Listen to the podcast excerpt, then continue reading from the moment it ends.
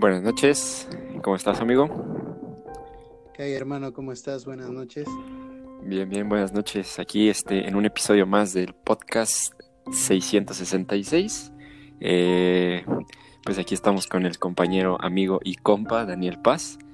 Eh, no sé, Dani, ¿quieres, ¿quieres decir algo antes de iniciar? Claro, pues muchas gracias por esta invitación. Y a la vez, este podcast 666. Ok, amigo, pues mira, hoy tenemos una historia, una historia de terror. Eh, tú, tú, me, tú la escucharás y después, posteriormente, si quieres, la, la comentamos y, y vemos qué es lo que sucede. ¿De acuerdo? De acuerdo. Ok, mira, la historia se llama El niño en el muro. No sé si con eso te des una idea de qué va a tratar más o menos esto. Mira, siempre que hay una historia de terror un niño, las cosas no pintan muy bien. Así es, entonces empecemos. Los fantasmas adoptan tantas formas y tamaños como personas hay en el mundo. Cuando Maureen, su esposo y el menor de sus hijos, quien entonces solo tenía dos años y medio de edad, se mudaron a su nueva casa en Structon, le pareció a Maureen que la nueva vivienda les estaba dando la bienvenida. Simplemente la casa parecía sentirse complacida. Algunos lugares suelen ser así, simplemente hacen que de inmediato uno se sienta como en su propia casa. Y Maureen no creía que hubiera nada raro en ello. Pero luego de un tiempo, Maureen empezó a percibir algunos ruidos extraños. De vez en vez, cuando se suponía que su hijo debía estar durmiendo, Maureen escuchaba el golpeteo suave y continuo que hace un niño al subir las escaleras. Su hijo aún se mostraba un tanto inseguro al subir y bajar escaleras, así que ella solía correr a ver si necesitaba ayuda, pero al llegar ahí, tan solo se encontraba con unas escaleras vacías. Y luego de buscar en otras partes, se daba cuenta de que su hijo seguía profundamente dormido en la cuna. Si Maureen y su esposo tenían alguna discusión en la parte de abajo por la noche, solían escuchar a un bebé llorando. Pero de nuevo veían que su hijo yacía profundamente dormido en la cuna. El llanto empezaba siempre que había alguna discusión o desacuerdo en la casa, y dejaba de escucharse en cuanto cesaban la ira y los gritos. Entonces, el hijo de Maureen empezó a crearse un amigo imaginario. Lo llamaba mi muchachita. Y muchachita siempre quería jugar con su hijo, un día, Maureen entró a la habitación de su hijo a fin de despertarlo de la siesta. Lo encontró tratando de salirse de la cuna, tratando de alcanzar algo en el muro, que Maureen no alcanzaba a ver. Muchachita, gritaba. Muchachita quiere que vaya a jugar con ella. Sí, ahora puedes levantarte y jugar, dijo Maureen, mientras lo sacaba de la cuna. Su hijo forcejeaba en sus brazos, tratando todavía de alcanzar la pared. ¿Pero qué es? le preguntó ella a su hijo. ¿Qué es lo que quieres ahí? Puso a su hijo en el piso y él de inmediato se dirigió al muro. Muchachita, quiere que vaya a jugar con ella. Que vaya al muro, dijo golpeando con sus manos la pared. Maureen observó. La pared le parecía la misma de siempre, pero sintió un extraño cosquilleo subiéndole y bajándole por la espina dorsal. Por unos instantes parecía como si la mano de su hijo realmente estuviera desapareciendo a través del muro. Corrió Tomó a su hijo en brazos y a toda prisa se dirigió a la pared vacía que tenía frente a ella. No, él no puede cruzar las paredes para ir a jugar contigo. Él está vivo. No puede hacerlo. Ni se va a ir contigo. Por unos momentos más, su hijo siguió forcejeando en sus brazos y luego se calmó. Muchachita se ha ido, dijo. Maureen jamás volvió a escuchar las pisadas en las escaleras, ni tampoco el llanto. Su hijo pronto se olvidó de ese amigo imaginario, que quería llevárselo a jugar dentro de la pared. Y bueno, amigo, esa es la historia de hoy. No sé, ¿tengas algún comentario? ¿Alguna vez eh, viviste a lo mejor algo parecido? ¿Escuchaste acerca de algo parecido? Pues mmm, yo creo que muchas veces, eh, como mencionaba al principio, el hecho de, de tener a un niño como protagonista en una historia de terror, siento que siempre le da un valor agregado porque si bien sabemos que los niños tenemos la capacidad y digo tenemos porque alguna vez lo fuimos la capacidad de imaginar, de ir más allá, ¿no? De llevar nuestra mente siempre un poco más allá. Y entonces esto hace que el valor agregado a la historia sea más realista y a la vez más tenebroso, ¿no crees? Sí, yo creo que algo que no podemos negar aquí es que los niños son más susceptibles, ¿no? A, sentir ciertas cosas, más que un adulto, más que alguien que ya está con otros problemas, tal vez, ¿no? Eh, no sé, el trabajo, la actividad diaria, hacen que no te concentres tal vez en otras cosas que los niños sí perciben, ¿no? Que son más susceptibles a ver. Y pues más que nada ya que un niño pues es este, inocente, ¿no? No, no, no entiende tal vez de la malicia que hay a veces en el mundo o no entiende de las cosas que suceden alrededor de él, ¿no? Pero sí, así es, supongo que, que tienes razón. Cuando hay niños en una historia, creo que normalmente las cosas no, no van por un buen camino, ya que pues precisamente por esta inocencia y por estas características que decimos, pues son más susceptibles a, a sentir ciertas cosas, ¿no? Sí, a sentir y, e incluso a percibir, ¿no? Este, eh, ahorita que contabas esta historia, que la relatabas, me hizo recordar mucho una película un poco que pudiera tener un parecido. No sé si has escuchado de ella, la de Siniestro. Sí, sí he escuchado de ella. Creo que hay hasta dos, dos películas, ¿no? Ajá, y en la primera pues es, toda, es puramente basada en, en los niños, ¿no? Y muestran esta parte de cómo los niños eran capaces de imaginar primero a un ser maligno y después ese ser maligno de tanta imaginación que ellos le pusieron, tanta inocencia como lo mencionas, que ellos eh, ciegamente creían en ese ser maligno, pues se volvió un espíritu real. Y eso me hizo recordar un poco al escuchar esta historia. Así es. Así es, así es. No sé si alguna vez te ha pasado que bueno, no sé, por ejemplo en tu familia si tienes a sobrinos o algo así, pero a mí sí, sí me pasó. Yo tengo una sobrina que pues vive en Saltillo y pues cuando la fuimos a visitar apenas en, en diciembre, eh, mi abuela sí nos contó una historia un poco pues terrorífica, ¿no? Porque mi abuela este, se queda con, con ella, ¿no? Ella es la que la cuida mientras mi tía está trabajando y eso. Este, pues ella es la que la que, la que la cuida y así, ¿no? Entonces mi abuela en lo que estaba cocinando, eh, mi, mi, sobrina estaba en, en la sala eh, viendo la tele, ¿no? De repente entra llorando a la cocina y abraza a mi abuela, ¿no? La abraza de la pierna y mi abuela le pregunta, pues, ¿qué onda? ¿Qué pasó? Este, ¿Por qué estás llorando? Etcétera. Y literal, así como nos lo cuenta textualmente, mi, mi, sobrina le contestó, es que el perro, el perro me estaba persiguiendo. Y mi abuela se quedó como de, ¿cuál perro? Me dijo, el perro, el perro que traía la niña. Y mi abuela se quedó como, ¿cuál niña? Y ya mi sobrina apuntando hacia, la, hacia la sala, la niña, la niña que está ahí sentada.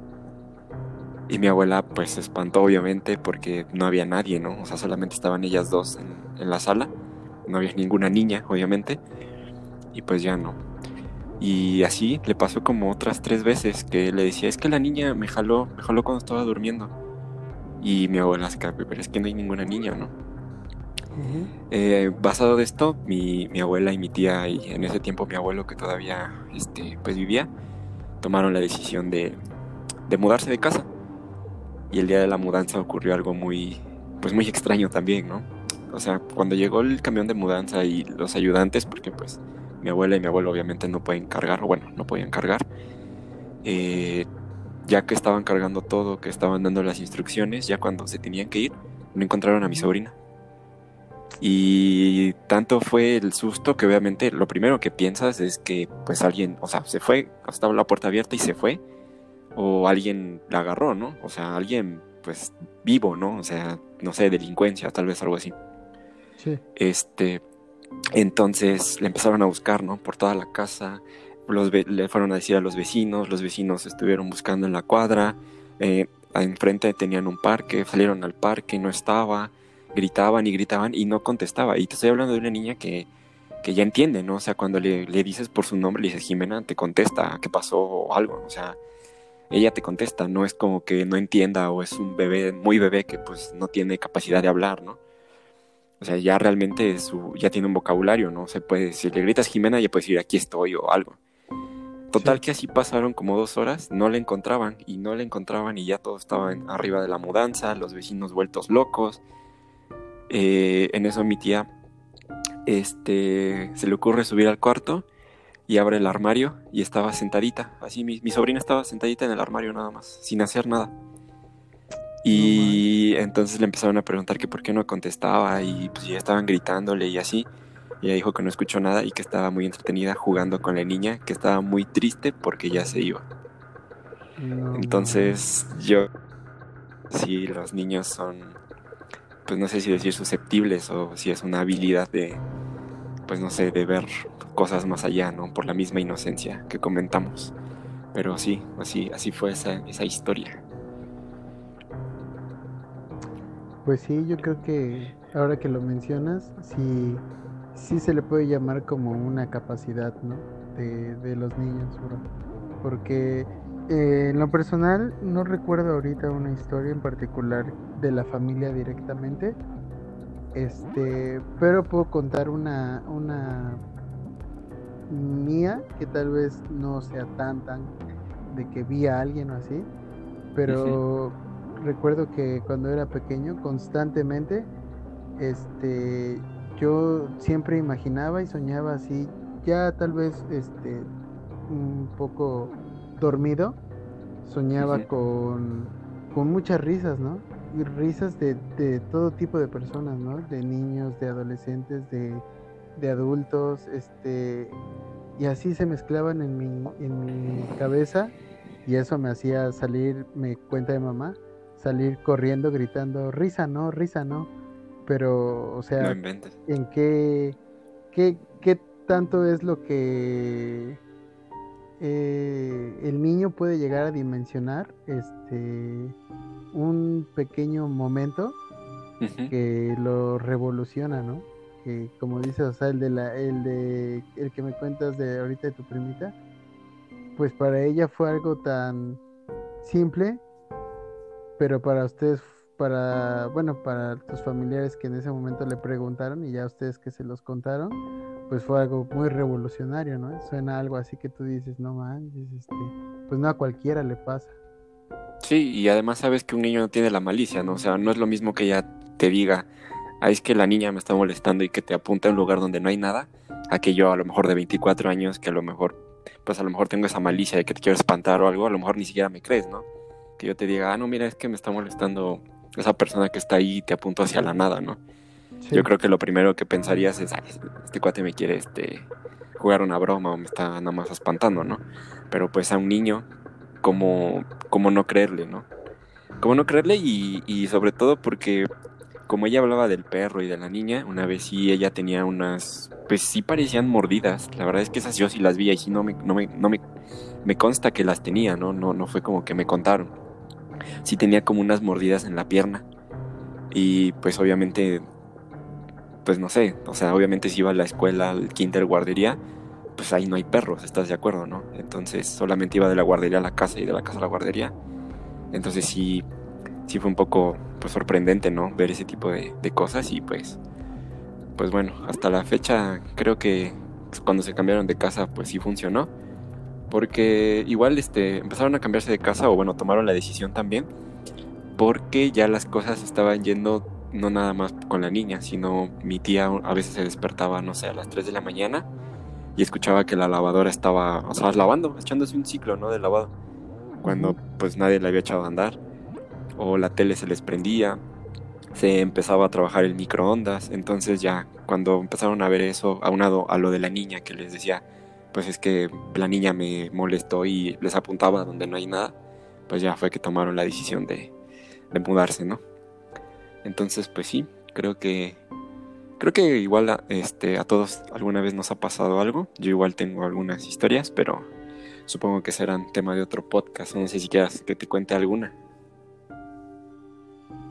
Con mucho gusto, bro, pero este antes de que la cuentes, este eh, es importante mencionar esto que muchas veces a lo mejor se llega a tomar de a risa o se llega a, a dar de por alto, ¿no? Cuando un niño te llega a contar ese tipo de cosas y pues tal vez este no darle una explicación científica o algo así, pero pues tratar de ponerle atención a lo que el niño te pueda llegar a contar, porque repetimos, para él es un algo muy simple, lo puede llegar a ver, pero que es un trasfondo que como mencionas puede puede quedarse ahí marcado en el en el niño, ¿no? Así es. Sí, sí, la verdad es que sí. Tienes razón, o sea, el niño no llega a dimensionar por su misma inocencia, no dimensiona, ¿no? Lo que lo que es o lo que te está contando o el impacto que puede tener para ti. Él le preocupa lo que le está pasando a él, ¿no? Lo que le está molestando en el momento. Sí, así es, bro. Así es. Y bueno, ya nada más para cerrar, eh, te cuento la historia. Una vez este, estaba yo, pues yo no vivía en la casa que vivo actualmente, yo vivía antes más por, por la perla, por eso de Glencillo. Eh, entonces, pues yo ya tenía, o sea, yo tenía más o menos como 10 años, más o menos. Ya tenía yo mi cuarto y dormía solo y todo, ¿no? Entonces, pues obviamente, no sé, voy a decir que típicamente a todos los niños les da miedo dormir solos. No sé si a ti te pasó o a, todos los que nos escuchan le pasó, pero pues a mí sí. Entonces, me, en ese tiempo nos regalaron un, perrito, una perrita chihuahua. Eh, pues tú ya la conoces. Em, y pues bueno, o sea, ella se empezó durmiendo conmigo para como que apaciguar esos miedos que tenía yo, por así decirle. Pero pues ya llegó un momento en el que lo, lo superé, ¿no? Y pues ya por cuestiones de comodidad de que pues la perrita quería salir al baño y yo cerraba la puerta, pues ella empezó a dormir afuera con mis papás, ya no conmigo. Entonces hubo una noche en la que yo pues normal, ¿no? Como niño de 10 años, pues te vas a dormir, no sé, a las 9, 10. Y me desperté más o menos como a las 2.50. Eh, no sé por qué, me desperté, eh, pero no me levanté, solamente abrí los ojos, ¿no? Esas que nada más abres los ojos y estás viendo a todos lados y de repente escuché que rascaban mi puerta. Y yo dije, ah, pues es la perrita, ¿no? Porque ya, ya me lo había hecho antes, ¿no? Que me rascaba para, para entrar. Entonces, no le, no le puse atención, dije, no, pues ahorita no la voy a dejar entrar porque pues todavía es muy temprano, al rato si quiere ir al baño, pues la neta yo no me voy a despertar. Entonces volvieron a rascar. Y te lo juro, no pasaron ni dos segundos y yo abrí la puerta. Abro la puerta y no hay nadie. O sea, solamente obviamente vi la oscuridad, pero yo esperaba que mi perrita, pues así como le abres, luego, luego se mete. No se metió, nada. Entonces yo pensé, tal vez, como en el pasillo estaba su, su comida y su agua, dije, ok, a lo mejor está tomando agua o comiendo y ahorita se mete. Me asomo y veo el agua y la comida. O sea, lo, lo alumbré con un poco con el, con el celular, creo. Y pues no, no vi nada, ¿no? O sea, el plato estaba ahí, la comida estaba ahí y no estaba mi perrita. Eso fue hacia un lado. Volteo hacia el otro lado y tampoco veo nada. Entonces, pues yo me quedé como que pasmado, ¿no? Así como de, entonces, ¿quién arañó la puerta? Pero así mismo, entre mi miedo y eso, pues luego, luego cerré, ¿no? O sea, mi reacción fue, cierra la puerta, pum, cerré. Me acosté y como al, no sé, dos minutos, volví a escuchar que rascaban la puerta. Pero no, ya no abrí, la neta ya no abrí. Y ya, así me quedé, me quedé toda la noche así. Ya no, la neta no me levanté. O sea, yo creo que sí me espanté tanto que me quedé así en la cama, ¿no? Como pasmado, o sea, no, ni me levantaba ni nada, simplemente me quedaba ahí en la cama, como que volteando a todos lados para ver que pues, no pasara nada. Wow, bro, pues. ¿Qué te puedo. ¿Qué te puedo decir? Tal vez era un porter tipo C, ¿no? Yo creo un encuentro del, tercer tipo, ¿no? Así es, pero sí, este, también he escuchado, por ejemplo, este, ya nada rápido, como bien mencionabas para cerrar, que muchas veces incluso sí dependemos de cómo nuestro estado, nuestro estado de ánimo se encuentre si estás pasando por horas flacas, se llamarían, este, es, eres más susceptible a este, tener un poco de, de estos pensamientos, ¿no? De tener un poco de estas sensaciones que como, como la que mencionaban en el cuento y la que estás mencionando ahorita, ¿no? Así y es. eso tal vez sí se ve reflejado en, en, en el cómo andamos, ¿no? En el día, supongamos todo ese día anduvimos distraídos, tristes, sacados de onda, pues de pronto llega, llega algo que te empieza así a hacer ruido en la cabeza, ¿no? Y tal vez no lo relacionamos inmediatamente. Así es. Yo creo que sí, tienes razón. La mente igual es muy poderosa y, por ejemplo, si tú te duermes o te acuestas con miedo, lo más seguro es que al rato cualquier ruido no lo vas a asociar, no, está pasando algo, o alguien está en mi cuarto, o alguien está tocando, o vi algo y a lo mejor ni siquiera es nada. Pero tú, solo, tú solito también te, te empiezas a, a sugestionar, ¿no? De, ah, no manches, está pasando algo y a lo mejor no es nada, ¿no? Creo que igual la mente es muy poderosa y pues ya, este, creo que, que igual este, debemos de, de entender esa parte, ¿no? No, no digo que, que esa vez yo me haya a lo mejor ido con miedo a acostar y que me haya imaginado que rascaban mi puerta, ¿no? Pero pues también a lo mejor pudo haber sido otra cosa y yo lo primero es asociarlo con, con algo paranormal, ¿no? Pero pues bueno, supongo que, que a lo mejor pude buscar una, una este, explicación lógica, pero pues siendo un niño de 10 años, pues te imaginas, lo primero que te imaginas pues es eso, ¿no? Así es, bro. Efectivamente. Pues bueno, así cerramos un episodio más de este, el podcast 666, con Daniel Paz y Adán Herrera. Mi Dani, no sé si te quieres despedir de la gente que nos escucha. Claro. Y que pasen una buena noche a toda, a todos nuestros podcast escuchas. Muy bien. Pues entonces hasta aquí se queda el capítulo de hoy. Los esperamos en el siguiente capítulo para escuchar una historia tenebrosa. Nos estamos viendo. Saludos. Saludos, amigo. Hasta luego. Nos vemos.